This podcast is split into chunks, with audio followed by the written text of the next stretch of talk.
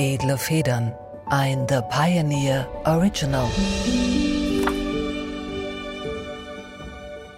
Liebe Zuhörerinnen und Zuhörer, mein Name ist Julie C. und ich begrüße Sie herzlich zur kostenfreien Version meines Pioneer-Podcasts Edle Federn vom 27. Juli 2023.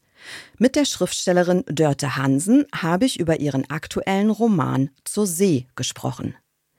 Alle Folgen meines Podcasts werden einen Monat nach Erscheinen in voller Länge überall, wo es Podcasts gibt, hochgeladen. Die aktuellen Folgen finden Sie exklusiv auf thepioneer.de oder über den Link in den Show Notes. Edle Federn, der Literaturpodcast mit Julie C. Ein The Pioneer Original. Herzlich willkommen, liebe Zuhörerinnen und Zuhörer, zu einer neuen Folge von Edle Federn, dem Literaturpodcast auf The Pioneer. Mein Name ist Julie C. und ich habe heute die Schriftstellerin Dörte Hansen bei mir zu Gast. Dörte Hansen ist Autorin von drei sensationell erfolgreichen Romanen, Altes Land, Mittagsstunde und seit letztem Jahr Zur See, von denen die beiden ersten bereits prominent verfilmt wurden. Dörte Hansen lebt in Nordfriesland, weshalb ich mich umso mehr freue, sie heute persönlich bei uns im Studio begrüßen zu dürfen. Liebe Dörte Hansen, schön, dass Sie hier sind. Schön, dass ich hier sein darf. Danke. Ich frage am Anfang immer gerne die Gäste, ob sie sich einmal selbst vorstellen könnten. Und ich hatte mir bei Ihnen eigentlich vorgenommen, Sie zu bitten, ob Sie das auf Plattdeutsch tun können. Und jetzt hatte ich aber in einem Interview mit Ihnen gelesen, dass Sie das total nervt, wenn Leute Sie bitten, mal eben so ein paar Sätze auf Platt rauszuhauen. Also habe ich jetzt gerade nochmal einen Fettnapf umgangen, oder? Das haben sie tatsächlich. Es ist immer ein bisschen so wie der, wie der kleine Feldhamster, der dann äh, getätschelt wird, wenn man was auf Platt sagt, weil die Leute mit Plattdeutsch nicht einfach irgendeine andere Sprache assoziieren, sondern eine besonders niedliche, gemütliche, irgendwie harmlose, drollige Sprache. Und das ist sie für mich eben nicht, sondern für mich ist es meine normale Alltagssprache. Und ich habe das Gefühl, dass es wie so eine positive Diskriminierung ist für mich ein bisschen sein oder sein, also wie so ein mhm. Tanzbär oder so. Ja, so der Sagt Streichelzoo der deutschen Hochsprache irgendwie. Genau, oder? genau. Und damit gibt man der Sprache so ein bisschen den Rest. Ich bin aber auch sehr überempfindlich, was das angeht. Also es kann auch ein guter Teil davon einfach eine Macke sein. Also ich glaube, es ist halt auf den Seiten derer, die fragen, einfach so ein, aber das meinen sie mit positiver Diskriminierung, es ist halt so ein aufploppendes Interesse, weil es so eine Exotik hat. Ich glaube, ich kenne jetzt außer Ihnen wirklich niemanden, der die Sprache spricht und Sie sprechen es ja auch zu Hause. Also für mich mhm. war das einfach was total Besonderes. Und dann habe ich überlegt, ob ich eigentlich weiß, wie Plattdeutsch wirklich klingt. Mhm. Dann ist mir aufgefallen, ich habe es, glaube ich, auch noch niemanden sprechen hören. Dann dachte ich, naja, dann frage ich Sie doch. Genau, und das mal. ist eigentlich total legitim. Aber mhm. es ist mhm. vielleicht so ein bisschen wie diese Frage, kann ich mal dein Haar anfassen? Ja, ja, genau ist eigentlich total ähm, schrecklich. Ähm, Und äh, ich denke dann zwischendurch, ich werde das ja oft gefragt und je nach Tagesform mache ich es dann einfach oder mhm. ich versuche zu erklären, warum ich es nicht mache oder ich sage einfach nö. Mhm. Ähm, meistens ja versuche ich dann kurz zu erklären, warum ich es nicht so gerne mache. Eigentlich ist es nicht schlimm, aber ja. Ja, ich mhm. habe dann länger drüber nachgedacht, weil ich einfach also mir passiert es, glaube ich, nicht so oft, dass ich sozusagen so total kontraintuitiv mir was überlege. Ja, nee, also da habe ich mich so ein bisschen erschrocken sozusagen, auch mit fehlender, einem fehlenden Einfühlungsvermögen an der mhm. Stelle. Und dann bin ich so drauf gekommen, dass es vielleicht in Deutschland auch wirklich ungewöhnlich ist, dass wir das einfach gar nicht gewöhnt sind. Also in vielen anderen Ländern ist es ja total normal, dass Menschen mehrere Muttersprachen haben genau. oder dialektal aufwachsen, aber auch vielleicht dann noch weiter entfernte Dialekte als zwischen Plattdeutsch und Hochdeutsch. Also wirklich eine völlig andere Sprache und dann lernen sie vielleicht zum ersten Mal auf der Schule die Landessprache, dann gibt es noch zwei Geschäftssprachen oder so und dann sind Leute schon viersprachig, bevor sie zwölf sind.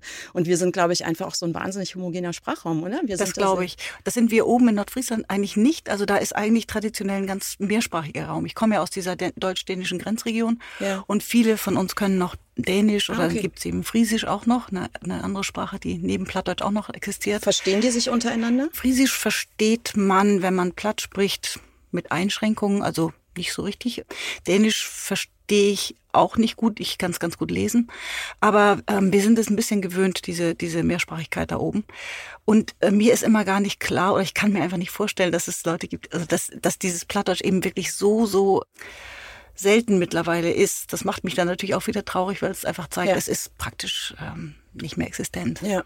Die Entscheidung, das zu Hause zu sprechen, ist das eine Entscheidung gewesen oder eine Selbstverständlichkeit, eine biografische Selbstverständlichkeit? Das war für mich eigentlich eine Selbstverständlichkeit. Ich habe das Glück, dass mein Mann auch platt spricht. Mhm. Das ist ja heutzutage wirklich wie der Sechser im Lotto, wenn sowas passen soll.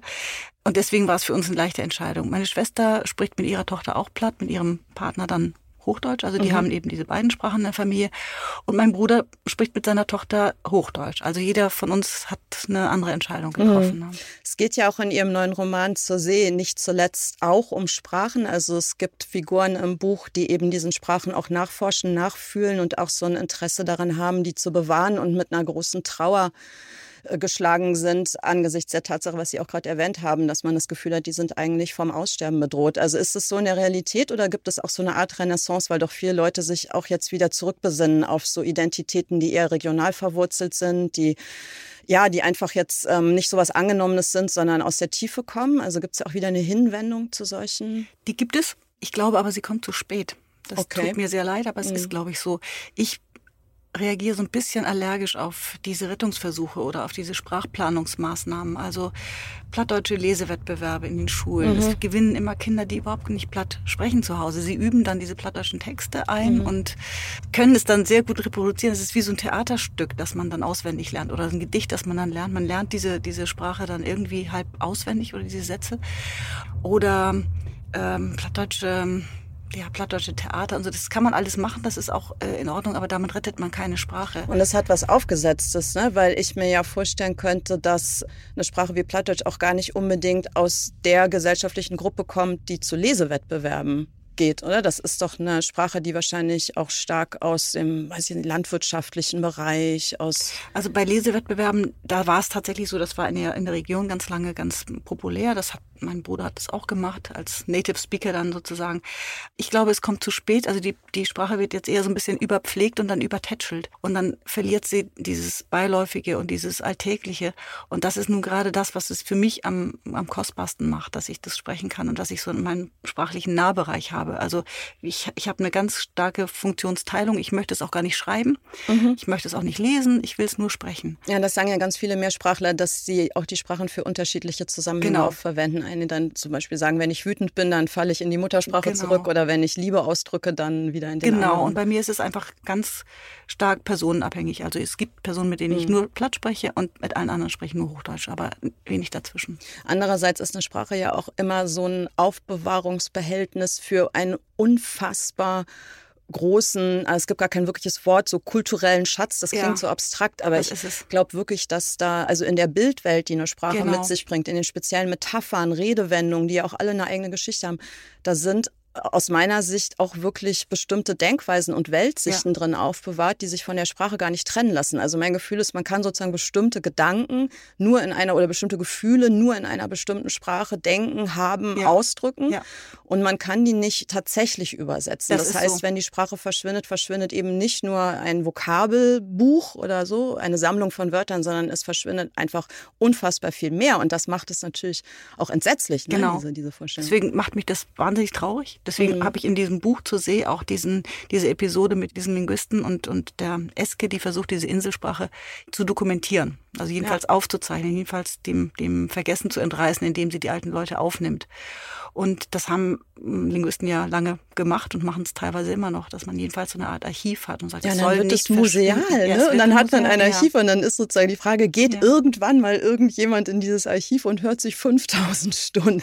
Ja, genau, das ist, das ist von, dann die Frage. Von ne? plattdeutschen mhm. Gesprächen an. Aber genau. trotzdem, mhm. Hauptsache es ist noch da, ne? das ist so, so die Vorstellung. Ja, ich habe es natürlich auch deswegen, ähm, hatte Lust darauf, mit Ihnen darüber zu sprechen, weil ich das Gefühl habe, dass das auch so eine Unterströmung irgendwie mhm. von Ihrem Buch zur See ist. Also nicht nur das nicht nur das Gefühl, dass da sprachlich was verschwindet, sondern überhaupt, dass da eben Welten natürlich im Umbruch ja. sind und dass es irgendwie auch ein Buch des Abschieds ist. Jetzt versuchen wir uns aber mal dem Roman sozusagen auch als Geschichte zu nähern. Ich gehe davon aus, dass viele, die uns zuhören, das Buch vielleicht schon kennen, aber alle, die es nicht tun, den können wir ja mal so ein bisschen versuchen nahezubringen, worum es geht. Also sie erzählen die Geschichte einer Kapitänsfamilie, die auf einer nicht benannten Insel lebt. Mhm. Also ich habe erst gedacht, ähm, das könnte vielleicht Föhr sein oder so, aber ich war mir dann nicht sicher. Das ist eine fiktive Insel. Ne? Ja, also genau, haben die sie sich zusammengebaut die, wirklich aus okay, allen möglichen Inseln und auch Halligen und, und Inseln äh, zusammengebaut. Ja. ja, also ein fiktiver Ort, aber doch so, wenn man es liest vom Gefühl her, wahnsinnig realistisch. Also man hat eigentlich das Gefühl, dieser, dieser Ort muss existieren. Und der Roman spürt jetzt sämtlichen Familienmitgliedern in ihren jeweiligen Lebensläufen nach in einem bestimmten Zeitraum und zeigt eigentlich jeden von ihnen auch in einer Umbruchssituation, also in einer, in einer Situation, in der sich gerade richtig viel ändert ja. für das Leben der Figur. Hätten Sie denn vielleicht Lust, uns gleich zu Anfang ein Stückchen daraus vorzulesen? Ich finde, dass der Tonfall, in dem Sie schreiben, in dem Sie auch dieses Buch schreiben, ist ganz, ganz besonders auszeichnet. Und ich bin jetzt wirklich sehr gespannt. Ich habe das Hörbuch gehört, aber das ist ja nicht von Ihnen, sondern von Nina Horst. Ja. Und fand, dass sie das übrigens sehr, sehr toll Großartig, gemacht hat. Also ich fand es wirklich eine großartige Lesung. Ich habe das Buch erst selbst gelesen, habe dann ins Hörbuch reingehört und es dann nochmal ganz gehört, ja. weil ich fand, dass es in dieser Lesung auch nochmal eine ganz eigene Qualität hat. Finde ich auch. Und ich war jetzt auch sehr gespannt gemacht. darauf, Ihre Stimme mal zu hören, okay. die den Text vorliest. Das erste Kapitel heißt Knochenzäune. Federlesen.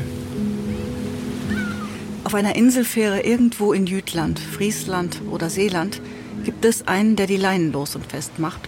Und immer ist er zu dünn angezogen für die Salz- und Eisenkälte eines Nordseehafens. Falls er an Herbst- und Wintertagen eine Mütze trägt, bedeckt sie keinesfalls die Ohren. Handschuhe trägt er nie. Zwischen seinen steifen Fingern klemmt, sobald das Schiff an oder abgelegt hat, eine Kippe. Sein Haar ist lange nicht geschnitten worden, seine Haut von Meerwasser und Alkohol gebeizt, und immer hustet er in seinen ungekämmten Bart und spuckt das, was da hochgehustet wird, ins Hafenbecken. Und immer sieht die Jacke, die er trägt, so aus, als hätte sie den Ahnen schon gehört. Der Mann, der Leinen los und festmacht, ist nie freundlich zu den Fremden, die vom Festland auf die Insel fahren. Mit schroffen Gesten weist er beim Verladen ihre Wagen in die Spuren, treibt mit knappen Kopfbewegungen die Fahrradfahrer und die Fußgänger aufs Schiff, die sich wie Schafe von ihm scheuchen lassen. Der Decksmann friert aus einem Grund, den er wohl selbst nicht kennt. Er tut nur das, was schon die Vorbesitzer seiner Jacke taten, das kleine Frieren üben, weil irgendwann das große Frieren kommen wird. Der große Sturm, die große Flut oder die eine große Welle. Wer dann nicht frieren kann, ist schon verloren. Und ja, auch schwimmen kann der Mann an Deck, auch wenn es von den Seeleuten von jeher heißt, sie wollte es nicht lernen. Er hat es früh gelernt von seiner Mutter. Dass Festlandfrauen sich in ihn vergucken, kennt er schon. Dass sie ein bisschen in den wilden Bart verliebt sind, in seine alte Seemannsjacke und in den kleinen Ring aus Gold in seinem Ohr, das will er doch stark hoffen. Für die Dauer einer Überfahrt, für eine Stunde oder zwei, ist er das Standbild eines Inselmannes, steht an Deck macht Leinen fest und los und lässt die Messingknöpfe mit dem Ankermuster glänzen, übt das Frieren, pfeift ein altes Lied und Winde wehen. Sein Vater, seine Brüder, seine Onkel frieren jetzt vielleicht auf einem Krabbenkutter, einem Frachter, einem Seenotrettungskreuzer, einem Ausflugsdampfer, einer Bohrinsel, und alle halten klaglos eine kleine Unterkühlung aus, als müssten sie den Vorfahren Respekt bezeugen. Sie alle sind die Nachkommen von Männern, die das große Frieren noch beherrschten, Grönlandfahrern, die auf Walfangschiffen in die Arktis segelten. Und etwas hat sich eingedrückt und auf sie abgefärbt, ist in sie eingesickert von diesen Schiffsjungen und Harpunierern, Steuermännern, Kapitänen, die jedes Jahr vom Frühjahr bis zum Herbst ins Nordpolarmeer fuhren, ihre Kleider niemals trocken, ihre Körper niemals warm. Irgendetwas in dem Mann, der zu dünn angezogen ist, erinnert sich an diese Zeit, auch wenn sie schon 300 Jahre her ist. Vielleicht steckt es in den Knochen seiner rotgefrorenen Hand, in seinen Rückenwirbeln, in der Haut auf seiner Stirn, in seinen Blutgefäßen, in den Wurzeln seiner Zähne, seines Bartes. Und vielleicht glauben das auch alles nur die Fremden, die vom Festland kommen und ihn auf der Fähre stehen sehen, das Original, den waschechten Insulaner, der sie kaum eines Blickes würdigt.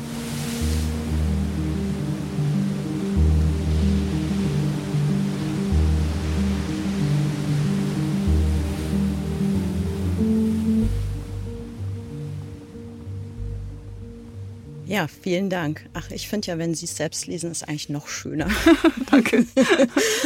Das ist er, der, der waschechte Inselmann, das Bild von einem Insulaner. Jetzt, äh, wo ich zugehört habe, habe ich gerade gedacht, das ist eigentlich so ein bisschen ähnlich wie mit dem Plattdeutschen, oder? Der ist auch ein Zootier genau. geworden. Genau. oder eine, eine Kopie oder eine, eine Fälschung. Ja, Von genau. sich selbst. Von sich selbst, weil er eigentlich das bedient, was die Leute, die auf die Insel fahren, suchen beziehungsweise in ihm sehen wollen. Er spielt ja diesen, diesen Seemann immer noch, obwohl er es eigentlich nicht mehr ist. Mhm. Er ist eben nicht mehr auf seinem Schiff, sondern er hat sich längst von seinem Kapitänspatent sozusagen weggesoffen, von Und seiner Kapitän. Auch mit einem bestimmten Grund. Ne? Genau, er weil er ein Seemann ist, der, der Angst vor der See bekommen hat. Und das macht seine Tragik aus, dass er also auf dieser Insel immer diese ganzen Geschichten aufnehmen muss. Also er kennt die ganzen Geschichten, er kennt die ganzen Mythen, er kennt auch die ganzen Sturmfluttabellen, er weiß genau, da kommt noch irgendwas. Und dann hat er auf See einmal diese, diese weiße Wand gesehen, diese Riesenwelle, die er mit Ach und Krach überlebt hat. Und er ist jetzt eben nur noch so ein Abziehbild von diesem Seemann. Und ich glaube, wenn wir auf eine Insel fahren, dass wir das immer suchen. Wir gleichen also unsere Bilder mit einer, einer Inselwelt immer ab mit dem, was wir sehen. Und wenn dann da einer steht und der steht da so auf, auf dem, äh, an Deck und hat da vielleicht noch so eine, so eine alte Jacke an, dann ähm, ist der Impuls ganz schnell da. Siehst du, typisch, ne? Ist das nicht typisch? Ja, und schön, ne? Ja, dann ist es auch schön. Genau, weil wir das, die Erwartung erfüllt, ist es. Genau, es, es macht uns glücklich, wenn wir finden, dass was wir erwarten auch wirklich eintritt. Ich glaube, das ist ein bisschen so eine Universalie. Ich habe da nie drüber nachgedacht, aber es ist tatsächlich so, dass sozusagen der nördliche Rand Deutschlands ja echt in so einem Merchandising auch ertrinkt. Ne? Wenn man dann irgendwo ist und in irgendeinen Supermarkt geht oder so, dann ist alles voll mit Holz geschnitzt und bemalten Leuchttürmen und genau. Möwen in allen Darreichungsformen. Und, und, und mhm. genau. Und jeder mhm. hat ein T-Shirt noch an, wo irgend so ein Tauknoten, so ein genau. Seemannsknoten drauf ist. Und es ist genau. eigentlich fast so, als wäre Norddeutschland eine erfolgreiche Rockband. und alle kaufen sich die Mützen so ja, für ja. zwei Wochen. Ja. Vergleichbar doch eigentlich vielleicht am ehesten mit dem, ich sage jetzt einfach mal Kulturkitsch, der in Bayern betrieben wird, mhm. oder? Also das scheinen so, und das sind doch eigentlich die einzigen Regionen. Kein Mensch fährt doch nach Sachsen, ja, vielleicht noch im Erzgebirge Gebirge und den Schwibbögen, aber das kann man nicht vergleichen. Also es sind eigentlich so der, der, der hohe Norden und der tiefe Süden sind so ja. die beiden kulturellen, total verkitschten Merchandising-Räume ja. irgendwie ja, geworden. Es ist so. Und unter diesem Kitsch oder neben diesem Kitsch irgendwo ist dann ja auch wirklich noch dieses echte Leben der ja. Leute da, die einen Alltag haben, tatsächlich noch auf diesen Inseln zum Beispiel oder in diesen Küstenorten und die dann zwischen diesen ganzen maritimen Shops äh, ihr ganz normales Leben führen und dabei oft übersehen werden dann. Ja, und das erzeugt diese enorme Binnenspannung, was ihren Roman, finde ich, so eine wirklich so eine, auch so eine existenzielle Komponente gibt, weil ja quasi die, also der Unterschied zwischen dieser ja irgendwie idyllisch kitschigen Oberfläche und dem, was es aber wirklich bedeutet hat, an diesen Orten und mit diesen Naturgewalten zu leben, ja kaum weiter auseinander liegen könnte. Also das sind ja Menschen, also wie der Ex-Kapitän, der in Wahrheit eigentlich traumatisiert ist und genau. sich gar nicht mehr auf See traut, weil er einmal erlebt hat, was für eine Macht einem da entgegenkommt, mhm. wenn, wenn so eine Welle einen wirklich anschaut, der man nichts entgegenzusetzen hat als Mensch, der wirklich mit dem Trauma davon gegangen ist, der jetzt sozusagen auf den Messingknopf glänzenden Operettenkapitän reduziert ist. Also das liegt ja so weit auseinander, dass man sich die ganze Zeit so fragt, wie ist das aushaltbar? Also Erleben Sie das auch in den Leuten vor Ort, die Sie kennen, dass das, also dass sie vielleicht nicht drunter leiden, aber dass sie sich da, also es ist ja fast so ein bisschen schizophren, dass sie sich da aufgespalten fühlen? Ich glaube, dafür habe ich dieses Bild, dieses an die Ränder gehen gefunden, dass die Leute auf den Inseln oder in jedem Ort, der so ganz und gar touristisch ist oder touristisch vermarktet wird, dass das Alltagsleben sich dann irgendwo an den Rändern abspielt. Also in dieser Gemeinde hier auf der, auf der Insel, die ich beschreibe, immer dann, wenn die Fähre wieder weg ist, wenn die Tagesgäste weg sind, wenn es abends wieder ruhig wird, dann geht man auf den Friedhof, dann guckt man nach den Gräbern. Okay. Man versucht, die Einkäufe zu erledigen, bevor die Schiffe kommen. Also man versucht so eine Art randständiges Leben. Man setzt sich vielleicht nicht unbedingt in die Ecke des Gartens, an der immer die ganzen Touristen ja, vorbeikommen, ja, sondern es ist schon auch eine Einschränkung und ein, ein sich verstecken ein bisschen davor, glaube ich.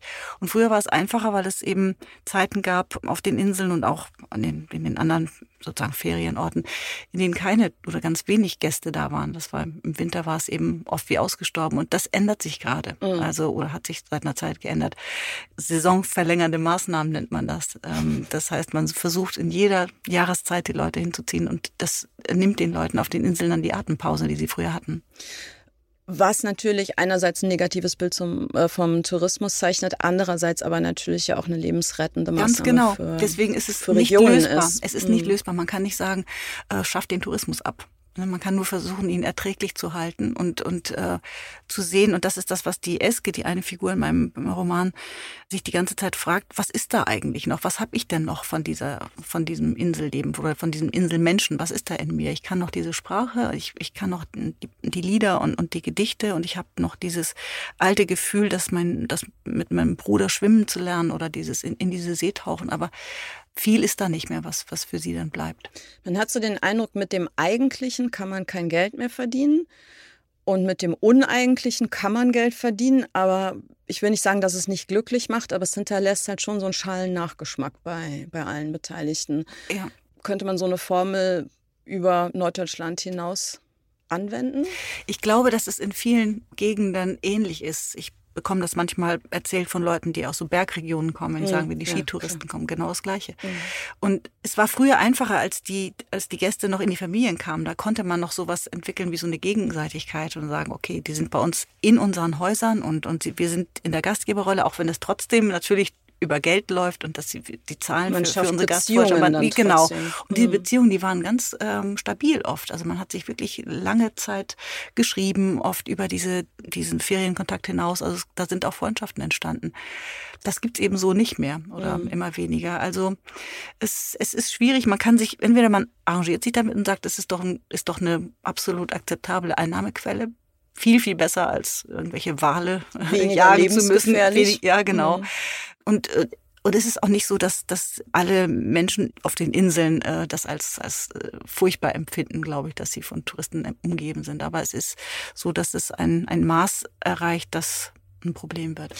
Ich habe mich halt gefragt, ob das auch eine Metapher sein könnte für Entwicklungen, die wir außerhalb dieses was heißt Problems, also dieser Umstellung auf Tourismus erleben, dass man sozusagen immer mehr anfängt, auch in anderen Bereichen von der Sache weg in die Darstellung der Sache hineinzugehen. Also ja.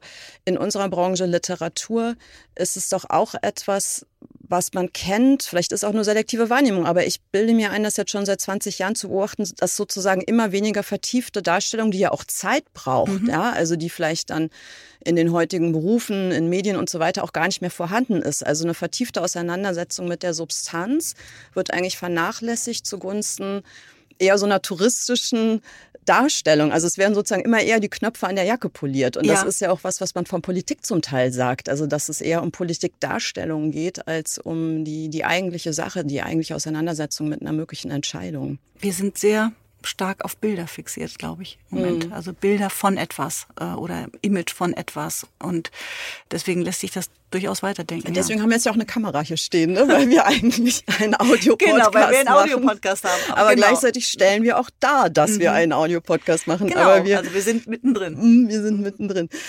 Entsprechend ist im Roman auch eigentlich auf fast jeder Seite so eine Traurigkeit zu spüren, obwohl Traurigkeit vielleicht nicht ganz das richtige Wort ist. Vielleicht könnte man es eher Melancholie nennen.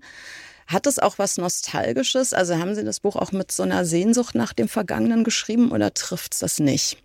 Ich glaube, dass ich davor eigentlich, und zwar in allen Büchern bisher, immer auf der Hut bin vor dem Nostalgischen. Also das Melancholische, glaube ich, ist ja. auf jeden mhm. Fall da. Und wenn man Nostalgie so weit fasst, dass man sagt, ich beschreibe auch das, was früher schön gewesen ist, dann ist da sicherlich auch Nostalgie. Aber ich versuche in jedem Buch sehr angestrengt, nicht so einen Weichzeichner mhm. drin zu haben, keine, keine nostalgischen Bilder aufkommen zu lassen. Auch das Dorf in Mittagsstunde ist hoffentlich nicht nostalgisch. Mhm. Also, und, und trotzdem das zu beschreiben und auch vielleicht wie, wie so eine ähm, Linguistik ein bisschen zu bewahren, einmal davon erzählen, was auch schön war und was richtig war und was gut war. Das versuche ich bei diesen Insel, bei dieser Inselgeschichte auch. Und bei diesem Buch versuche ich eigentlich alle, also diese ganzen, diesen ganzen Schatz an Mythen, den es gibt über die See, diese Mythen abzuklopfen, zu sehen, mhm. was ist da eigentlich dran, woher kommen die und warum und, und was oder wie weit gelten die noch und, und wie weit ähm, passen sie noch oder treffen sie noch zu oder haben jemals, ähm, waren jemals zutreffend. Ne? Das ist eine gute Stelle für meinen Klappentext. Ich schreibe immer alternative Klappentexte zu den Romanen, die ähm, hier so Ausgangspunkt der Gespräche sind. Und das habe ich natürlich für Zur See auch gemacht. Und da es ja auch neue Mythen über die See gibt, also darauf habe ich mich so ein bisschen bezogen, deswegen lese ich den jetzt hier an der Stelle einfach mal vor. Zur See ist die Geschichte einer Kapitänsfamilie, aber es ist vor allem eine Geschichte über das Meer. In einer Welt, in der die Menschen zunehmend glauben, ihr Schicksal unter Kontrolle bringen zu können, wenn sie sich nur genug anstrengen, planen, vorsorgen, vorausberechnen, optimieren, das ganze Streben auf die Zukunft richten, liegt die See vor den Küsten der menschlichen Umtriebe als das Unveränderliche, Unbezwingbare, Unverfügbare. Sie lässt die Menschen an ihren Rändern planschen und auf ihrem Rücken schippern und ist doch jederzeit bereit, einen von ihnen zu verschlingen. Die See frisst Inseln, lässt Schiffe gegen wandhohe Wellen prallen, überschüttet das Land mit Sturmfluten und spuckt halbtote Wale ans Ufer, wenn es ihr gefällt. Das unterscheidet die alten Inselbewohner von den neuen, von den Deutschlandurlaubern und Wochenendtouristen und Homeoffice-Workern, die sich ein hübsch saniertes Reddachhaus als Heimstätte für ihr designtes Leben wünschen. Die Neuen betrachten die See als Naherholungsgebiet, Heilquelle, Wassersportzone, Schwimmbecken oder einfach als romantische Kulisse für eine perfekte Existenz zwischen Kultur und Natur. Die Alten hingegen wissen, dass die See ein Killer ist. Eine Naturgewalt, die den Menschen ewiglich auf seinen Platz verweist. Die See ist wie das Leben selbst. Sie gibt und nimmt und schert sich nicht um unsere rührenden Versuche, uns irgendwie als Chef im Ring zu fühlen. Das ist existenziell. Und vom Existenziellen lässt sich eigentlich schlecht sprechen, aber sehr gut singen. Zur See ist ein Roman, gewiss, aber es ist auch ein Sprachkunststück. Ein Text, der zart zwischen Prosa und Elegie wechselt, den Leser mitnimmt in eine Welt, in der nicht nur Land und Meer, sondern auch Sprache und Musik ineinander übergehen. So sitzt man, lesend, vergisst bald, dass man liest und lässt sich wiegen von den Worten wie von Brandung, Welle, Meer. Zur See besingt die See und wird dabei wie sie. Die See, die bleibt indes, der ganze Rest verschwindet. Die See, die uns befreit und ewig an sich bindet.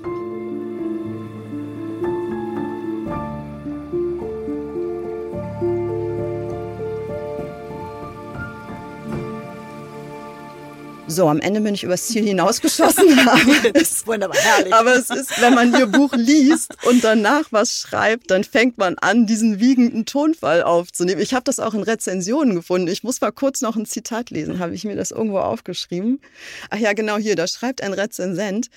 Dörte Hansens wunderbares Wortgestrick ist wie ein warmer Wanz, das man sich beim Lesen umlegt, damit man sich gegen die Wucht des Inhalts wappnet. Aber so und viel Alliteration habe ich eigentlich an keiner nicht. Stelle, weil sie ist ja gar nicht so. Aber ich fand, ich weiß nicht, ob ja. es Absicht war bei dem Kritiker jetzt, aber Vielleicht. ich fand es total lustig, wie Leute, die über ihr Buch schreiben, auf einmal so halb in der gebundenen Rede stehen. Ja, und das ist genau auch mein Problem. Wie komme ich aus dieser Falle wieder raus? Das ist genau das, was ich mich frage mit Blick auf ein neues auf ein Buch, okay. auf ein künftiges Buch. Haben Sie sich zu sehr ähm, eingegroovt in ja, in den Jambus. Das, wie komme ich aus der Jambus-Falle? Das ist genau meine, meine Frage, weil ich, ähm, ich weiß gar nicht genau, ob es eine, eine Richtung ist, das machen Sie ja wahrscheinlich auch so, dass Sie bei jedem Buch eigentlich eine gewisse Tonprobe erstmal brauchen oder so einen bestimmten, bestimmten Klang oder einen bestimmten Sound. Ich habe das Gefühl, dass jeder Roman seine eigene Tonart oder so verlangt.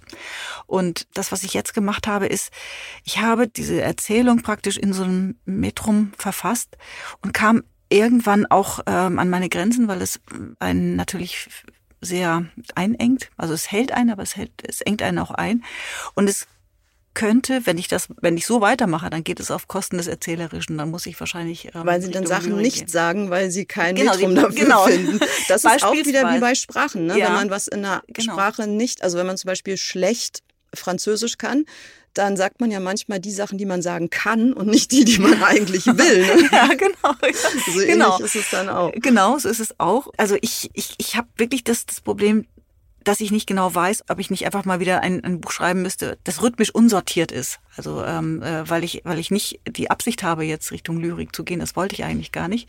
Aber ich, ich verbiete mir ganz viele Dinge, äh, indem ich dieses diese Struktur diese Strukturgrenze äh, habe. Das habe ich gemerkt. Also ich fand es in dieser Mischform, wie es jetzt ja bei Zur See passiert ist, weil äh, man hat es ja bei ihrer eigenen Lesung äh, gehört, es ist natürlich keine wirklich gebundene Rede, sondern es oszilliert da so hinein. Also es ist so ein ran und weg, ran und weg. Und das fand ich großartig. Also das hat so eine Spracherotik, ja, immer so, man, es scheint so auf und dann geht es wieder weg. Also das fand ich wirklich toll, aber ich kann mir vorstellen, also mir geht's auch selber so beim Schreiben, dass diese Tonfälle, die man dann hat, ja auch so unfassbar mächtig werden und genau. man dann irgendwann es vielleicht auch zu viel macht. Und ich glaube, so wie es jetzt ist, ist es genau richtig. Wenn es noch doller werden würde, dann würde man es beim Lesen zu stark merken.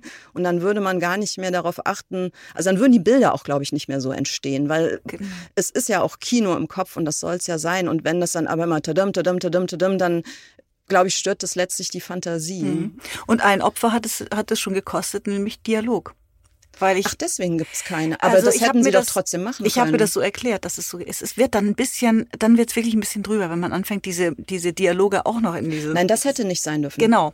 Und ich habe mir selbst auf die Frage gestellt, warum kaum Dialoge in diesem Buch sind. Es ist mir erstens erst sehr spät aufgefallen. Mir auch. Mhm. Erst als ich in Rezensionen gelesen habe, dass keine Dialoge drin sind. Ich habe es beim Lesen gar nicht gemerkt. Das hat mir überhaupt nicht gefehlt irgendwie. Ich habe es, meine Lektorin hat es natürlich gemerkt. Und ich habe es irgendwann spät beim Schreiben auch schon gemerkt und habe mich selbst gefragt, warum, ob es einfach daran liegt, dass ich nicht besonders gerne Dialog schreibe oder dass es nicht besonders gut kann, wäre eine Möglichkeit. Aber ich glaube tatsächlich, weil ich nicht aus ganz banal nicht aus dem Takt wollte. Man hätte natürlich sagen können, dass man die Figuren jetzt mit einer ganz eigenen Sprache absolut wie so ein Kontrapunkt da macht. Aber dann wäre natürlich auch wieder die Gefahr gewesen, dass es sowas Vorgeführtes das gehabt hätte. Der ja. Erzähler singt so vor sich hin und dann genau. sprechen die am besten noch so transkribiertes genau. Platt, ne? genau. so das Allerschlimmste, was es gibt. Ähm. Das, wäre ein sehr interessantes Experiment, aber ich weiß nicht, ob es geglückt wäre. Hm, ja, wahrscheinlich eher nicht. Mhm. Ja, klar, das kann ich verstehen. Es entfernt sich dann sozusagen der Erzählton einfach zu weit von den Figuren, weil überstülpen kann man denen das genau. nicht dann. Aber es ist zumindest nicht, solange man noch, solange man realistisch erzählen genau. möchte. Und das ist mein Gefühl, dass das allen ihren drei Romanen total wie so ein Motor zugrunde liegt, der unbedingte Wille zum Realismus. Mhm. Und ähm, dass man den im Zweifel auch der Sprache nicht opfern würde, mhm. oder? Mhm. Genau. Oder eben vielleicht bei Buch 4 ganz neu nachdenkt. Also vielleicht auch zu sagen, ist dieser Realismus dann wirklich so unantastbar für mich? Das wäre noch die andere Okay, das wäre ne? natürlich ne? nochmal, mhm. mhm. würde mich genau. jetzt total überraschen, mhm. aber ja, genau, nichts man, gegen man möchte sich auch gerne selbst auch noch mal ein bisschen überraschen ja, beim Schreiben. Also mal gucken, stimmt. was da kommt. Ja, spannend. Das wäre doch vielleicht ein super Moment, um noch mal eine kleine Stelle auszusie vorzulesen. Okay, ich lese ein Stück aus dem Kapitel 8 und das ist ein zentrales Kapitel für das Buch, weil in diesem Kapitel ein Wal strandet. Federlesen. Auf ihrer langen Wanderung vom Nordmeer in den Süden verirren sich die großen Wale hin und wieder. Sie müssten um die Shetlandinseln und die äußeren Hybriden schwimmen, dann vorbei an Irland, um irgendwann vor den Azoren anzukommen. Stattdessen biegen sie aus Gründen, die der Mensch nicht kennt, viel früher ab und landen in der Nordsee, die nur ein Hungertümpel ist für einen Wal. Dann verenden sie und manchmal werden sie vor einer Insel angetrieben, im Januar, wenn alle Strände leer sind. Man könnte glauben, dass die Menschen von den Nordseeinseln wissen müssten, was mit einem toten Wal zu tun ist. Dass sie in ihren Häusern oder Hafenschuppen, auf Dachböden und in verstaubten Seemannskisten, zwischen rostigen Harpunen und alten Angelleinen, auch noch Flensmesser und Speckstecher haben müssten, die sie nur kurz zu schleifen bräuchten, um dann mit routinierten Schnitten einen 30 Tonnen schweren Meeressäuger zu entfleischen dass sich die Männer, die in alten Seemannsjacken frieren, Krabben fischen, Treibgut suchen, Seevögel kartieren, auch noch daran erinnern müssten, wie man die zähe Haut, den dicken Speck der Wale schneidet, dass sie nicht flüchten vor dem infernalischen Gestank, den so ein totes Tier verströmt, weil ihre Häuser hinter Knochenzäunen stehen und sie die Delfter Fliesen und die Kostbarkeiten in den Glasvitrinen doch dem Tran der Wale zu verdanken haben. Jahrhunderte verrutschen manchmal auf den Inseln, man kann das Zeitgefühl verlieren, wenn man vor redgedeckten Häusern steht, die noch die Grönlandfahrerinitialen in den Giebeln tragen, und dann vergessen, dass die Zeit der Walfangschiffe seit Jahrhunderten vorbei ist, auch wenn die Nachgeborenen noch vom Geerbten zehren. Die Leute von den Inseln müssen nicht mehr frieren und sie müssen auch nicht mehr zur See. Sie müssen nicht mehr wissen, wie man einen Wal zerlegt. Sie dürfen sich wie alle anderen erschrecken, wenn sie an einem Wintermorgen kurz nach Sonnenaufgang einen Pottwal in der Brandung finden.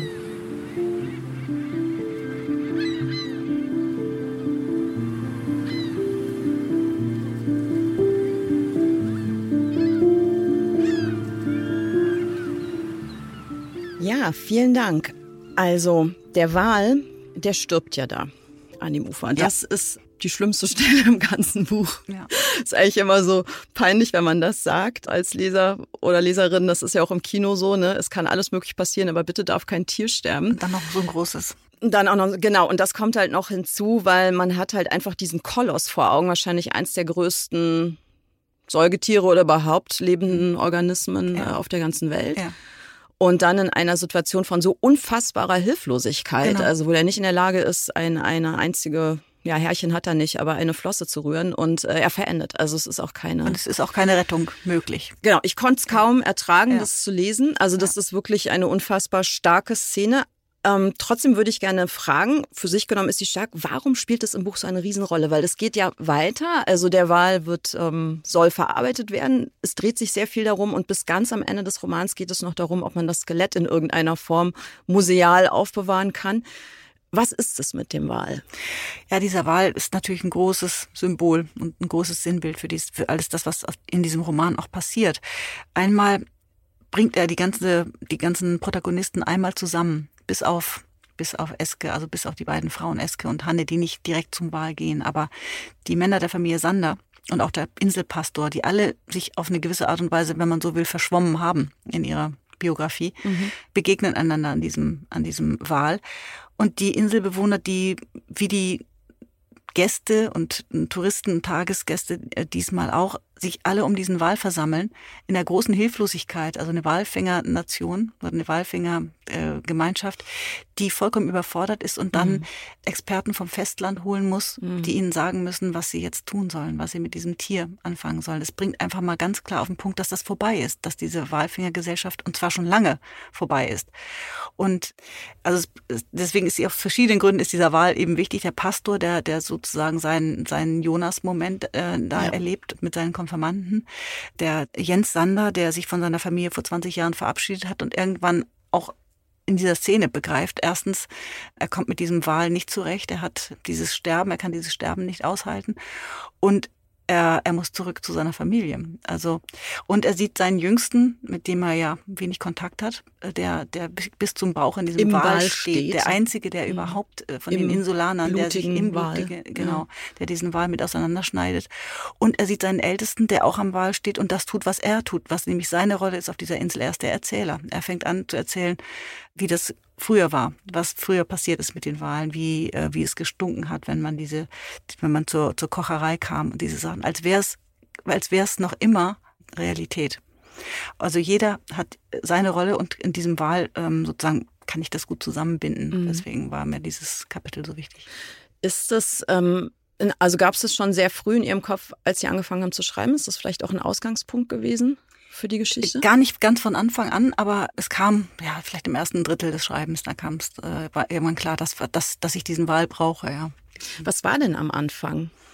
Am Anfang war der Rigmar Sander tatsächlich dieser, dieser Mensch, genau, dieser Ex-Kapitän, der mit seinem Nordsee-Trauma leben muss, gleichzeitig verfolgt wird von den ganzen Geschichten. Also ich, ich schreibe an irgendeiner Stelle, es ist nicht so, dass er sich die Geschichten aussucht, sondern die Geschichten ja. suchen ihn. Er muss, er ist er sozusagen derjenige, der das erzählen muss. Ähm, er ist also ein, ein Verfolgter, auch wenn man so will. Er, er weiß diese ganzen Zusammenhänge, er kennt die ganzen Sturmfluten mit Namen und Daten. Also er weiß genau, wann was passiert ist. Mhm. Und er ist so eine Art Chronist wider Willen dieser Insel. Und er war meine, meine erste Figur, die ich hatte, weil ich weil ich von Anfang an erzählen wollte eben von dieser Ambivalenz. Also die, Sie sehen genau das, was Sie in Ihrem Klappentext äh, sagen, diese, diese große Ambivalenz. Auf der einen Seite diese nährende, ähm, äh, versorgende See und diese ja fast kurierende sehe. Ne? Die Leute fahren hin, wie, wie, als wenn sie zu so einer großen Apotheke gehen und ja. fühlen sich dann nachher irgendwie besser, kriegen den Kopf frei, werden geheilt oder suchen nach Heilung. Und auf der anderen Seite dieses äh, brutale und ähm, absolut lebensgefährliche und ewige Verschlingende der, der See. Ich habe mich eben gefragt, seit wann wir die See so positiv sehen. Und ich glaube, dass wir das tun oder dass es die Leute tun, die sie nicht so gut kennen.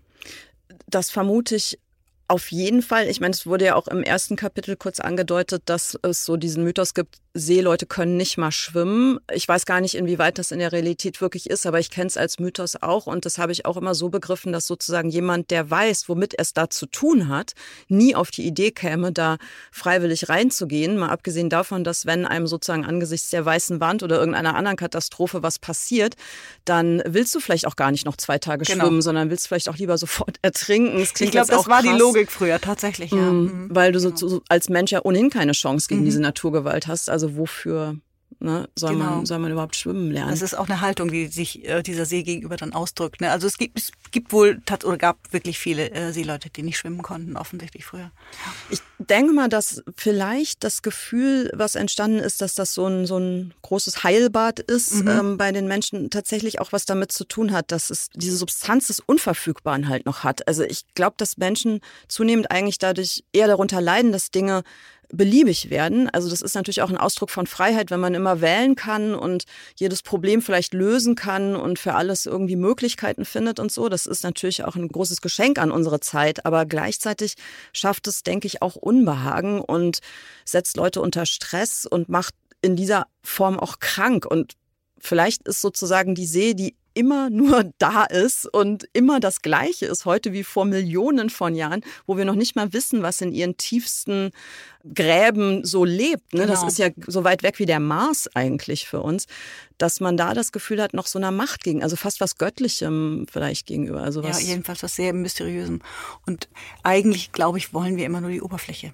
Also weil es diese perfekte Projektionsfläche ist. Ähm, das ist das, glaube ich, was wir an der See so lieben, dass wir alles, aber auch alles reinlegen können, was wir wollen. Jeder kann sich selbst was darunter vorstellen. Und dann gibt es natürlich diesen Horizont. Also niemand, der über das Meer redet, vergisst ja zu erwähnen, dass es diesen unglaublich offenen Horizont genau, gibt, äh, genau.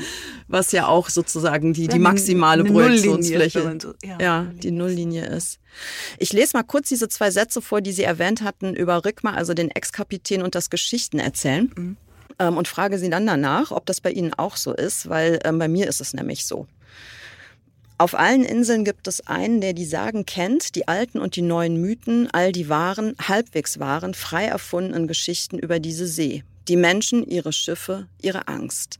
Er muss sie weitersagen, ob er möchte oder nicht. Denn die Geschichten suchen den Erzähler aus, nicht umgekehrt. Ist das eine Poetik bei Ihnen? Also sitzen Sie da auch ein bisschen als Gast der Erzählung oder sind Sie im Chefsessel? Ich glaube, es gibt beides. Ich glaube nur, dass die Auswahl der Geschichten nicht wirklich frei ist. Also ich könnte nicht unbegrenzt aus, äh, ich könnte mich nicht, nicht einfach frei entscheiden, worüber ich erzählen will, sondern es gibt diese Einschränkungen offensichtlich. Also ich weiß nicht, wie das bei Ihnen ist, aber ich merke, wenn ich, wenn ich das Gefühl habe, da ist eine Geschichte, die ich gerne erzählen möchte oder kann, ich merke das körperlich. Also mhm. kennen Sie das auch? Ja. Dieses so eine Art Gänsehaut oder irgend so eine Art Vibrieren oder so ist es oder fast so eine Art ähm, wie so ein Schauer oder so, dass man merkt, ja, das ist es. Und das kommt nicht oft. Und ich glaube, bei wenn, wenn es nicht käme, wenn ich wenn ich nicht das Gefühl hätte, da ist so ein, so ein Stoff, der der was der aus mir vielleicht raus will, oder raus könnte, dann könnte ich niemals drei Jahre an Stoff schreiben. Mhm. Auch wenn man, man kann natürlich sagen, man nimmt sich ein Thema vor, weil man findet, dass es jetzt unheimlich wichtig ist und man sollte es bearbeiten. Aber das wäre journalistisch eher, oder? Ja, ich glaube genau. Das äh, und und ich finde es ganz interessant, welche Themen einen äh, aus einem herauskommen. Ich hätte mir eigentlich nie vorstellen können, dass ich mal einen Roman über die See schreiben würde. Das war eigentlich gar nicht vorgesehen.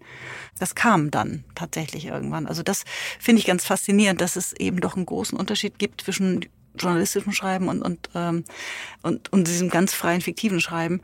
Und die liegt darin, dass, dass man nicht unbegrenzt Zugriff hat auf die Themen. Das Gefühl habe ich ganz stark es gibt ja so eine große Bandbreite. Dadurch, dass ich jetzt hier auch schon seit über einem Jahr mit Leuten spreche, ist das Tolle mhm. ähm, zu sehen, wie unterschiedlich das wirklich ja, ist. Also es gibt auch Autoren, die sind in der Lage, sich ein Thema auszusuchen, das zu recherchieren und es dann zu schreiben und deren Intention oder Ursprungsimpuls kommt eben nicht aus der Vibration, sondern das kommt aus einem eher rationalen ja. Akt. Das gibt es mhm. auch. Ich finde es zum Teil beneidenswert und andererseits finde ich es dann auch wieder ganz furchtbar, weil man dafür, glaube ich, eine Form von Willensanstrengung braucht, die ich wahrscheinlich nicht hätte. Dann würde ich wahrscheinlich sagen, in der Zeit könnte ich doch auch was anderes machen oder so. Genau, es Diese muss ein Disziplin, die ja. man dann braucht. Ja, das muss einen schon einen Stoff wirklich sehr bewegen und einem sehr viel bedeuten, damit man sich damit drei oder noch länger. Drei ja, Jahre je, nach, fast. je nachdem. Also ich ja. finde, mit Vibration ist es eigentlich gut ausgedrückt, weil ich auch finde, dass es was Körperliches hat. Ja. Also dass es eine Intuition oder ein Gefühl ist, dass man eher spürt, als dass es was ist, was so richtig hinter der Stirn irgendwie genau. im Moment passiert.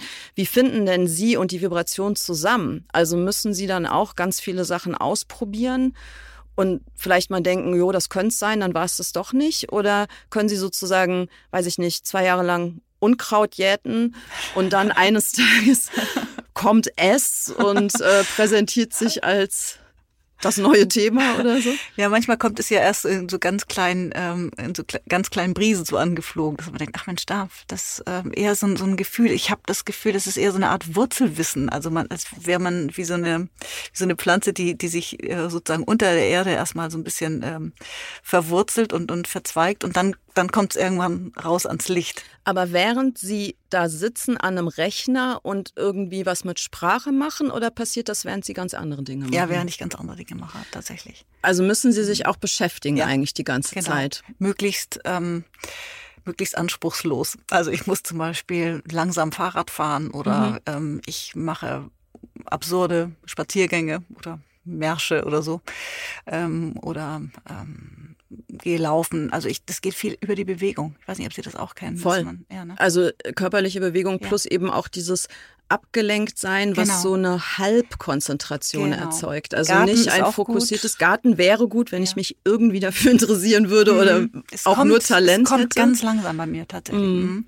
Und man darf halt nicht äh, bewusst danach graben und man darf aber auch nicht mit was ganz anderem geistig beschäftigt ganz sein. Genau. Ne? Es gibt einen bestimmten ähm, Mindset, wenn man das so sagen will, der, der, der vielleicht dann dazu führt, dass man was findet oder dass man was fängt oder dass es einen anweht. Aber ich habe das Gefühl, ja genau. Und man hat, es, mhm. man kann es aber nicht zwingen. Es muss, man muss wirklich stillhalten und dann gucken, was kommt. Das ist bei das mir Gefühl absolut habe. identisch, ah, genauso. Ja. Mhm. Ist es dann jetzt so, wenn Sie jetzt halt das letzte Buch veröffentlicht haben, also nachdem Mittagsstunde dann draußen war, dann hat die Lesereise stattgefunden, dann kehrt man nach Hause zurück und stellt fest, so, jetzt bin ich halt wieder arbeitslos, wie man ja als Schriftsteller so ist. Ja. Alle denken ja, man ist jeden Tag acht Stunden beschäftigt, aber das mhm. stimmt ja null. Nein. Und dann muss man das ja auch erstmal aushalten. Ne? Also das, entsteht dann auch Angst oder Sorge, dass es jetzt nicht kommt ja, oder was passiert, wenn natürlich, nicht. Natürlich, ja, ja. Also ja. ich denke, nach jedem Buch, das war's. Ja. Also mehr fällt mir nicht ein, jetzt kommt nichts mehr, weil man sich natürlich auch so verausgabt bei so einem Roman und dann wirklich, wirklich auch erstmal leer ist, weil man alles das, was man mit diesem Thema verbunden hat und was man ausdrücken wollte, dann geschrieben hat. Und dann kommt erstmal so eine kleine postnatale Depression. Und dann kommt bei mir immer irgendwann der Gedanke, ich glaube, das war's. So, was machst du jetzt? Hm, doch eine Apfelpresserei, äh, Apfel, Apfelmosterei oder Imkern ist auch beliebt. Ja, hm, naja, wäre wär, glaube ich nichts für mich. Ähm, ich denke, so eine Mosterei, Äpfel rein, Saft raus, das fände ich irgendwie ganz zurück ins alte Land, ja. oder? ja, genau, vielleicht oder oder eine Ausbildung machen. Ähm, also man, ist natürlich Quatsch. Diese bange bange Frage, kommt da noch was? Die, die habe ich jedes Mal. Und ist es dann wirklich eine Horrorvorstellung, nicht mehr schreiben zu können? Also Sie haben ja, Sie sind ja relativ spät zum Romanschreiben mhm. gekommen, also jedenfalls so aus meiner Warte, ja. weil es für mich schon von Kindheit an eine Selbstverständlichkeit war, Geschichten genau. zu erfinden und die auch aufzuschreiben. Und Sie haben erst super spät eigentlich mhm. damit angefangen, also jetzt gemessen darum vor, vor 15 Jahren. Ja, so. Na, zehn, knapp zehn Jahren. Mhm. Vor knapp zehn Jahren sogar mhm. erst, okay. Mhm. Ist es denn trotzdem inzwischen so, dass die dieses Schreiben auch so, ja, ich sage jetzt mal so blöd, identitätsstiftend ist oder so zentral auch im, im Wahrnehmen der eigenen Person und was einem wichtig ist, dass sie sagen würden, wenn das jetzt wegbricht, also weil mir einfach nichts mehr einfällt, dann wäre das auch richtig ein Verlust oder wäre es dann auch okay zu sagen, naja, das war halt eine Phase? Das wäre ein großer Verlust, aber trotzdem könnte ich mir auch vorstellen, dann würde ich wieder andere Arten von Texten schreiben. Ich könnte mir auch vorstellen, wieder an die Uni zu gehen, ein bisschen zu forschen, hätte ich auch Grund. Ja. Also ich bin viel zu alt, mich nimmt da kein Mensch mehr, aber also es ist nicht so, ich bin nicht so eine, so ein natural born Writer. Also das gibt's natürlich. Also bei Ihnen war es vielleicht so, dass man denkt, okay, das wollte ich immer und das war für mich vollkommen klar, dass ich das machen würde. Das war es für mich nicht. Ich habe das Gefühl, ich musste einen wahnsinnigen Anlauf nehmen oder habe einen großen Anlauf genommen über meine Linguistik, dieses Erbsenzählen mit den Silben und Morphinen und äh, Phonemen und so weiter. Und dann über den Journalismus, über das Beobachten, das Zuhören, Reportieren, darüber dann zum literarischen Schreiben zu kommen. Das ist wie so eine ganze Reihe von Fingerübungen, die, die ich brauchte, um das mhm jetzt zu machen.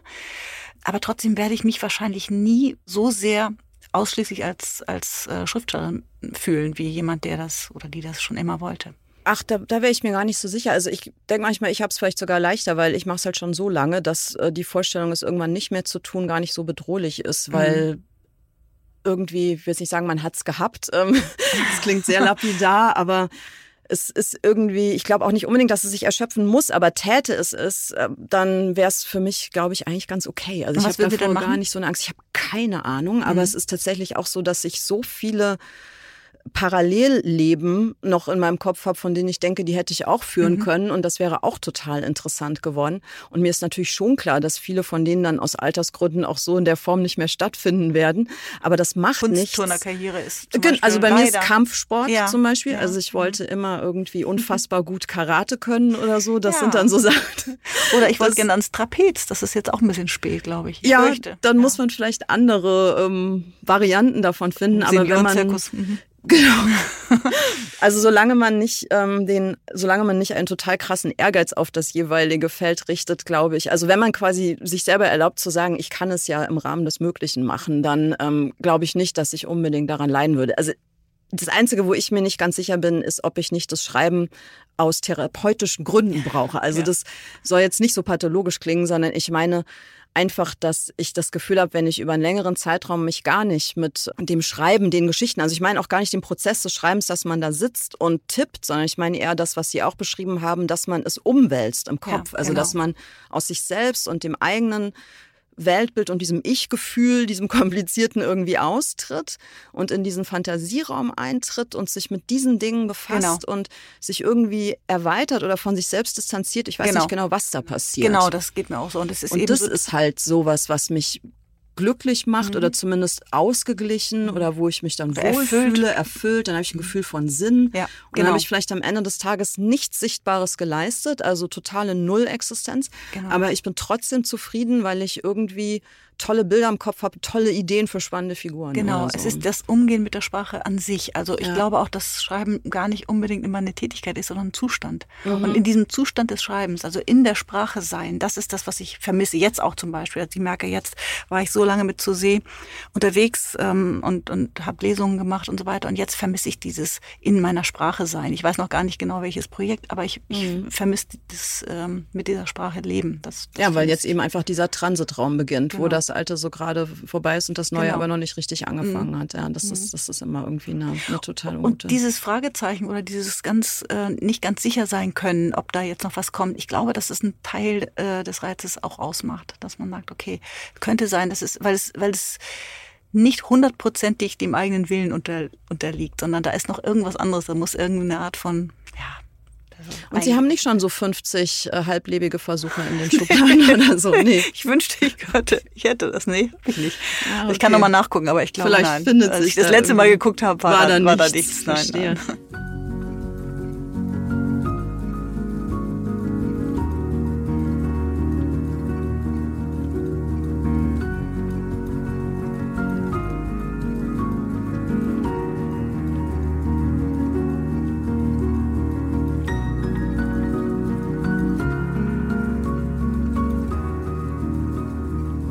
Spielt der Erfolg eine produktive oder auch destruktive Rolle dabei? Also, weil ich meine, es ist ja unfassbar. Sie sind ja, also Sie kennen, Sie wissen ja eigentlich gar nicht, was es eigentlich bedeutet, Schriftsteller zu sein, weil Sie gar nicht das kennen, Bücher zu schreiben, die halt kein genau. Mensch lesen will. Genau. Und sich auch mit dieser anderen Seite des Schreibens, also das Veröffentlichen, die Verlagssuche und diesem ganzen was, was einerseits natürlich fürchterlich ist, andererseits aber auch sehr ähm, motivierend sein ja. kann, weil es so, so, so was Kämpferisches hat und weil man dann auch wirklich merkt, so, oh, ich will es offensichtlich wirklich, ja, weil ich mache ja die ganze Zeit weiter. Also das kennen Sie ja nicht. Sie sind ja, ja wirklich von null auf 1000 Prozent mit dem ersten Buch gegangen. Ja. Altes Land war ja unfassbar erfolgreich, ist toll verfilmt. Also das, was andere sozusagen nach 30 Jahren Karriere erreicht haben, war bei Ihnen von Anfang an. Ist es was, worauf man surft? Oder ist es auch was, wo man davor steht und denkt, ach du Schande, im Schatten dieses Giganten soll ich jetzt hier äh, spazieren gehen und eine Idee entwickeln oder so? Ja, es ist, also es gibt mich ja wirklich nur als Bestsellerautorin. Es gibt sie nur als Bestsellerautorin. Und das ist und das sehr ist, merkwürdig ich, und sehr, sehr. Sie sind die einzige ne, in Deutschland, würde ich jetzt einfach mal so ja, aus der Hüfte. Also von den mhm. Großerfolgreichen. Ich, hab, mhm. ich war mit Nele Neuhaus hier, die hat mhm. erzählt, wie sie oh, ihr ja. erstes oh, Buch ja. im Eigenverlag ja. gedruckt hat und mit 500 Exemplaren in die Buchläden gefahren ist, den Leuten genau. das aufgequatscht hat, wie so ein, also finde genau. ich unfassbare Geschichten. Und so, also eigentlich haben alle so eine, so, so eine. Ja, und ich glaube, vielleicht würde es mich als erfolglose Schriftstellerin gar nicht geben, dann hätte ich aufgehört. Vielleicht Warum? ist es das. Also wenn ich gemerkt hätte, dass Altes Land also mein erster Roman, dass der nicht funktioniert. Ich war auch sehr unsicher. Ich habe äh, auch nicht das Manuskript gleich fertig geschrieben, sondern ich bin nach 50 Seiten oder so an der Agentur gegangen, weil ich oh. überhaupt nicht einschätzen konnte, ob das irgendwas taugt. Ich hatte kein Gefühl dafür, ob es erzählerisch funktioniert.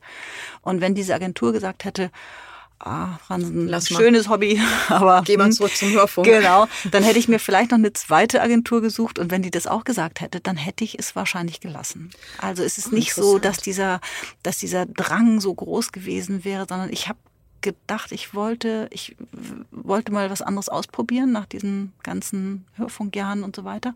Und ich hatte große Sehnsucht nach einem langen Text und nach einer Freiheit im, im Schreiben, also mir selbst auszusuchen und nicht irgendwie ein Thema gesetzt zu kriegen, eine bestimmte Sendezeit, sondern die sprachliche Freiheit auch. Das hat mich sehr gereizt. Aber ich glaube, wenn es nicht funktioniert hätte mit Altes Land, dann hätte ich es gelassen. Das darf ich jetzt einmal kurz nachfragen. Liegt es daran, weil Ihnen klar war, dass Sie auch, wenn dann ein Existenzmodell darauf stützen ja, müssen, also schlicht glaube, und ergreifend Geld verdienen? Genau, ich habe gedacht, oder ging es um eine Legitimation zu sagen, nichts peinlicher als ähm, Autoren, die in der Mitte des Lebens jetzt auch noch mal ein Buch schreiben wollen. Das ging mir natürlich auch so. Ich dachte, oh nein, oh nein. Deswegen habe ich es auch sehr lange überhaupt nicht erzählt. Das war mir wirklich hochgradig peinlich. Das ist ja das absolute Klischee. Oh, da, ich hätte da jetzt auch noch mal einen Roman über mich selbst. Ja, genau, ja, genau. Aber ich glaube, genau, es war mir von Anfang an klar, ähm, ich, ich kann das nicht einfach ähm, als sozusagen La Polar machen, sondern wenn, dann muss ich davon jedenfalls so gut oder so schlecht leben können wie von meiner freien Hörfunktätigkeit. Das war mein Anspruch. Krass. Und mhm. ähm, dass es trotzdem funktioniert hat, finde ich irre. Finde also, ich auch. Weil hätten wir uns damals gekannt und sie hätten mir davon erzählt, hätte ich gesagt, sie müssen sich auf alle Fälle komplett davon freimachen. Sie werden den Schreibprozess gefährden durch den Gedanken an die Frage, wird das der Leser mögen? Ja. Funktioniert das? Mhm. Ist das spannend genug? Kann man das verkaufen? Also da hätte ich sofort gedacht, das macht äh, den, den kreativen Impuls ja, kaputt, wenn die, man das so auf dem Schirm Diese hat. Fragen waren auch komischerweise nicht da, sondern ich habe einfach gedacht, okay, wenn, wenn diese Agentur sagt, das ähm, hat das hat ein Potenzial. Ich hatte ja eine Geschichte und ich wollte die ja auch gerne erzählen, so ist es nicht. Aber wenn, wenn ich, ähm, also es ging schon darum, dass ich, dass ich jetzt nicht ähm, zur reinen Selbstverwirklichung schreibe. Ich glaube, dafür war ich zu alt. Mhm. Sondern ich wollte schon schon eine reelle Chance haben, daraus irgendeine Art von, von Lebensunterhalt zu machen. Gar nicht, äh, also dass es, dass es jetzt so läuft. Dass, ja, das ist das, ja nicht das vorhersehbar, das ist ja wie ein Sechser im Lotto. genau, mhm. also mein Anspruch, und der war eigentlich schon zu hoch gegriffen. Mein Anspruch war, ähm, zu sagen, irgendwie halbwegs äh, vielleicht davon leben zu können. Und dann trotzdem, trotzdem blendet man das ja beim Schreiben komplett aus. Das ist ja das, was Leute, die keine Bücher schreiben, immer nicht verstehen, dass man nicht, man kann überhaupt nicht, also ich behaupte, man kann oder ich könnte nicht kalkuliert schreiben. Also sagen, okay. Ausgeschlossen. Also nicht strategisch jedenfalls. Nein, nein. Mhm. Und das heißt, dass es dann nachher so äh, durch die Decke geht, das, das war nicht zu erwarten. Aber meine und damals wirklich auch schon vermessene Hoffnung war, irgendwie so ein bisschen äh, halbwegs davon leben zu können. Also was, was nicht geht, ist eine Strategie im Punkt, also bei mir jedenfalls äh, in puncto so, was wollen die Leute denn lesen, was Nein, sind denn die eh interessanten eh Themen genau. und so. Aber was ich finde, was schon ähm, wichtig ist und, und ähm, auch gut tut, ist, wenn man schon sozusagen was, was erzählen möchte, was, wie soll ich sagen, also was spannend einfach ist, mhm. oder? Oder wo man irgendwie ja. sagt, es soll, also viele Autoren sagen dann immer ja so, ja, ich schreibe halt ein Buch, was ich selber auch gerne lesen würde. Das klingt so total banal, mhm. aber das ist natürlich total ja. wichtig und ja. mit sich selber meint man ja eigentlich in dem Moment, was man gerne lesen möchte, weil ich schon glaube, dass Menschen nicht so unterschiedlich in ihrem Geschmack sind. Also es gibt, glaube ich, schon ähm, ein paar Sachen, die man sozusagen über funktionierende Bücher sagen kann. Mhm. Also ich bilde mir ein, sagen zu können, warum ein Text gern gelesen wird und ein anderer vielleicht nicht. Mhm. Und sich dem sozusagen so ein bisschen anzuschmiegen, finde ich wiederum erstens in Ordnung und zweitens auch fast schon hilfreich, weil es natürlich ja auch wieder ein wenig diszipliniert und einen vielleicht davon abhält, auf Seite 203 jetzt einen 400-seitigen Essay zum Thema alte Kommoden aus dem 18. Jahrhundert, wofür man sich gerade interessiert, da auch noch unterzubringen ja, genau, oder so. Ne? Genau. Also und ähm, was ich eben so toll finde am, am, Schreiben, ist, dass man sich schreibend so ein bisschen die Welt ja erklären kann bestimmte Fragen immer und wieder um wieder wieder und wieder umdrehen kann und immer wieder nochmal neu beleuchten kann. Zum Beispiel bei Mittagsstunde. Das war ein Thema, das mich sehr beschäftigt hat. Die Frage, was ist uns in diesen Dörfern eigentlich in den innerhalb von 50 Jahren passiert? Wie kann es sein, dass das Dorf, in dem ich aufgewachsen bin, in meiner Kindheit alles hatte? also äh, zwei Gaststätten, zwei, zwei Läden, Bäcker, äh, Bäcker alles Apotheke hatte. Es war ein vollkommen funktionierendes ja. Dorf, vollkommen mhm. autarkes Dorf. Vielleicht sogar eine Dorfschule ja, oder ja, so. Genau, ja, genau, eine Schule, mhm. nur keine Kirche, aber und 50 Jahre später nichts mehr davon. Mhm. Nicht mal ein Fußballverein. Genau, was ist da so. passiert und warum macht uns das, also warum haben wir so ein, oder ich, es fängt da immer bei, bei mir selbst dann an, aber woher kommt dieses große Gefühl von Verlust? Was ist da eigentlich verloren gegangen? Ja. Und dann habe ich irgendwann gedacht, ja, es ist, ich glaube, mein Erzählraum ist immer die, die Provinz, weil ich glaube, dass es die tatsächlich als so einen, einen nicht, ähm, nicht markierten Raum des Erzählens vielleicht noch viel zu wenig gibt. Jedenfalls ist das mein Eindruck. Ich habe das Gefühl, die Provinz ist entweder ein Raum, in den man sich flüchtet, wenn man als Städter ausgebrannt ist. Dann muss man aufs Land und da irgendwie zu sich kommen oder geheilt werden. Das ist auch wieder diese Kategorie Nordseeurlauber. Das ist ja, das genau. Gleiche. Ne? Oder man muss, äh, um sich überhaupt frei entfalten und entwickeln zu können, dringend aus diesem schrecklichen Dorf weg. Raus. Genau. Mhm. Aber das Dorf als ein, ein Raum, in dem relevante Dinge passieren, erzählenswerte Dinge. Und das ist mir beim Schreiben oder nachher auch beim Sprechen über Mittagsstunde und auch bei der Resonanz erst klar geworden, dass das relativ selten ist. Was, glaube ich, schon auch daran liegt, dass in den letzten Jahrzehnten, zumindest in der deutschen Literatur, ein bestimmtes Personal in den Geschichten war. Und das war akademisch gebildetes Personal in vielleicht nicht Metropolen, aber zumindest mittelgroßen Städten. Ja. Das sind ja auch Moden, so auf was mhm. geschaut wird. Also man hat x Bücher, Romane gelesen über irgendwelche Beziehungs- und Familientragödien, wo der Papa irgendwie Arzt ist und die Mama ist vielleicht Immobilienmaklerin ja, oder so. Ja. Und das gibt ja schon vor, wo das mhm. spielt, mhm. weil das höchstwahrscheinlich nicht auf einem 300-Seelendorf spielt, wenn die Figuren diese Berufe und diese Vorbildungen haben. Genau. Und ich weiß noch, dass mich diese, es gab so eine ganz große Welle von Aussteigerbüchern, wo dann Leute sehr viel geschrieben haben über ihre Erfahrung, plötzlich auf dem Land zu leben und wie es dann ist, dann doch seinen eigenen Käse zu machen und seine Schafe zu züchten. Und ich habe mich dann immer gefragt, was denken eigentlich die Leute, die da schon waren? Da waren doch schon Leute. Und die sind immer nur als Kulisse, als Kulisse oder so ein mhm. bisschen als Statisten dann hinter hinterm Bild äh, hier gelaufen, ja, oder so im Hintergrund wurden dann so ein bisschen mitverwertet in diesen Büchern. Und das hat mich so ein bisschen provoziert, wahrscheinlich eben, weil ich vom Land komme. Aber wahrscheinlich ja nicht, um jetzt sozusagen irgendwelchen literarisch diskriminierten Existenzen zu einer Stimme zu verhelfen. Das würde wahrscheinlich nicht reichen, sondern vielleicht eher als, wie Sie sagen, ein Ausdruck oder eine, auch eine Möglichkeit von literarischer Freiheit, weil man es eben da so ein bisschen mit Terra Incognita vielleicht noch zu mhm. tun hat, ne? zumindest ja. momentan. Ja, und auch so ein bisschen eine Deutungshoheit äh, mal so ein bisschen äh, mhm, ähm, an sich zu ziehen, zu sagen, äh, der ländliche Raum war eine ganze Zeit lang überwiegend beschrieben von Leuten, die sich auf dem Land gar nicht besonders gut auskannten. Und mhm. es ging schon auch ein bisschen um diese Deutungshoheit. Ja, ging es mir. Auch. Sie haben ja die, die gebürtige Legitimität. Ich bin ja als Zugezogene da rein und habe dann eben mir angemaßt, mit dem fremden Auge das zu betrachten und darüber zu schreiben. Und ich hatte tatsächlich ähm, ganz lange auch so ein bisschen die Frage, ob für mich, ob ich das eigentlich darf. Also genau, genau wann, aus wann, diesem Grund, genau. äh, weil mhm. Sie ja auch sagen. Mhm. Also ich hoffe wirklich nicht ähm, sozusagen die örtlichen Menschen als Kulissen Figuren benutzt zu haben. Jedenfalls habe ich versucht, das wirklich in jeder Form zu vermeiden und mich so gut wie möglich zu identifizieren und da voll rein zu dingsen. Aber man ist und bleibt ja trotzdem jemand von woanders, was es für mich natürlich einerseits total spannend gemacht mhm. hat, weil der Blick auf das, was man nicht kennt, natürlich auch einen wahnsinnigen Reiz und eine Faszination hat. Andererseits hatte ich wahnsinnige Angst vor den ersten Reaktionen genau. aus der Nachbarschaft, ja. weil ich denen ja auch nicht entgegenhalten konnte, naja, wieso, ne? So ist es. Ich wohne genau. doch, also ich komme doch auch von hier, genau. sondern man hätte mir ohne weiteres anderes sagen können, sag mal, spinnst du eigentlich? Ja, so ging es mir, als ich Altes Land geschrieben habe, auch. Da waren also, Sie ja auch zugezogen. Genau. Ja. Und äh, der, der Moment, in dem mir klar wurde, komischerweise verdrängt man das beim Schreiben, oder ich habe es bei dem ersten Buch komplett verdrängt, dass ja irgendwann der Punkt wirklich kommt, an, an dem dieses Buch in den Buchläden steht und oh, jeder ja. Jeder kann Jeder Mensch kann es kaufen und Schlimme kann da reingucken, Sache. kann alles darüber sagen, denken und so weiter. Ich habe dann auch gedacht, wie, wie ähm, verpeilt kann man sein? Aber mhm. das war mir beim Schreiben das ist über komisch, lange ne? Zeit überhaupt nicht klar. Das glaubt einem auch keiner, wenn Nein. man das sagt, aber es ist wirklich so, man schreibt so vor sich hin und dann versucht man natürlich im Lektorat, dafür gibt es ja auch Leute, die einem ja. helfen, das noch so zu, also das sozusagen auch gesellschaftsfähig alles zu machen, was da drin steht, aber trotzdem schlägt man dann manchmal noch die Hände beim Kopf und denkt sich, aber das ist ja auch das Geile, weil man halt beim Schreiben eben nicht für etwas, sondern weil man so sehr in der Sache, in der Sache selber ist. Und dann erschrickt man und denkt, ui. Ja, ja war das wirklich so eine gute Idee. Mhm.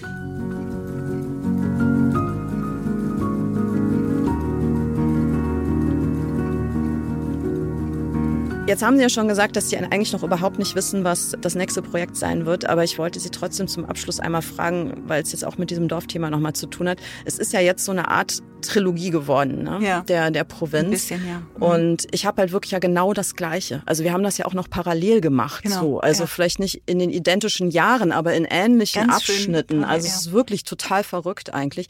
Ich habe auch echt den totalen Horror gekriegt, als äh, mir klar wurde, dass es sie gibt, weil ich im ersten Moment echt dachte, das wird unfassbar, ja. Also man wird uns gegeneinander ausspielen und Ja. man wird der einen sagen, du kannst das doch nicht machen, weil es gibt ja schon die andere und wir werden uns jetzt hier wir werden dieses Etikett der Dorfschriftstellerinnen haben und man wird da irgendeinen fiktiven Thron hinstellen, um den wir uns jetzt streiten sollen. Also ich fand es total komisch. Das fand ich auch. Ich habe auch unter Leuten wirklich erst ähm, lesen können, als ich fertig war mit meinem Buch, weil ich dachte, nee, das geht nicht. Wir können uns nicht. Furchtbar. Das, ja, War das eigentlich im gleichen Jahr?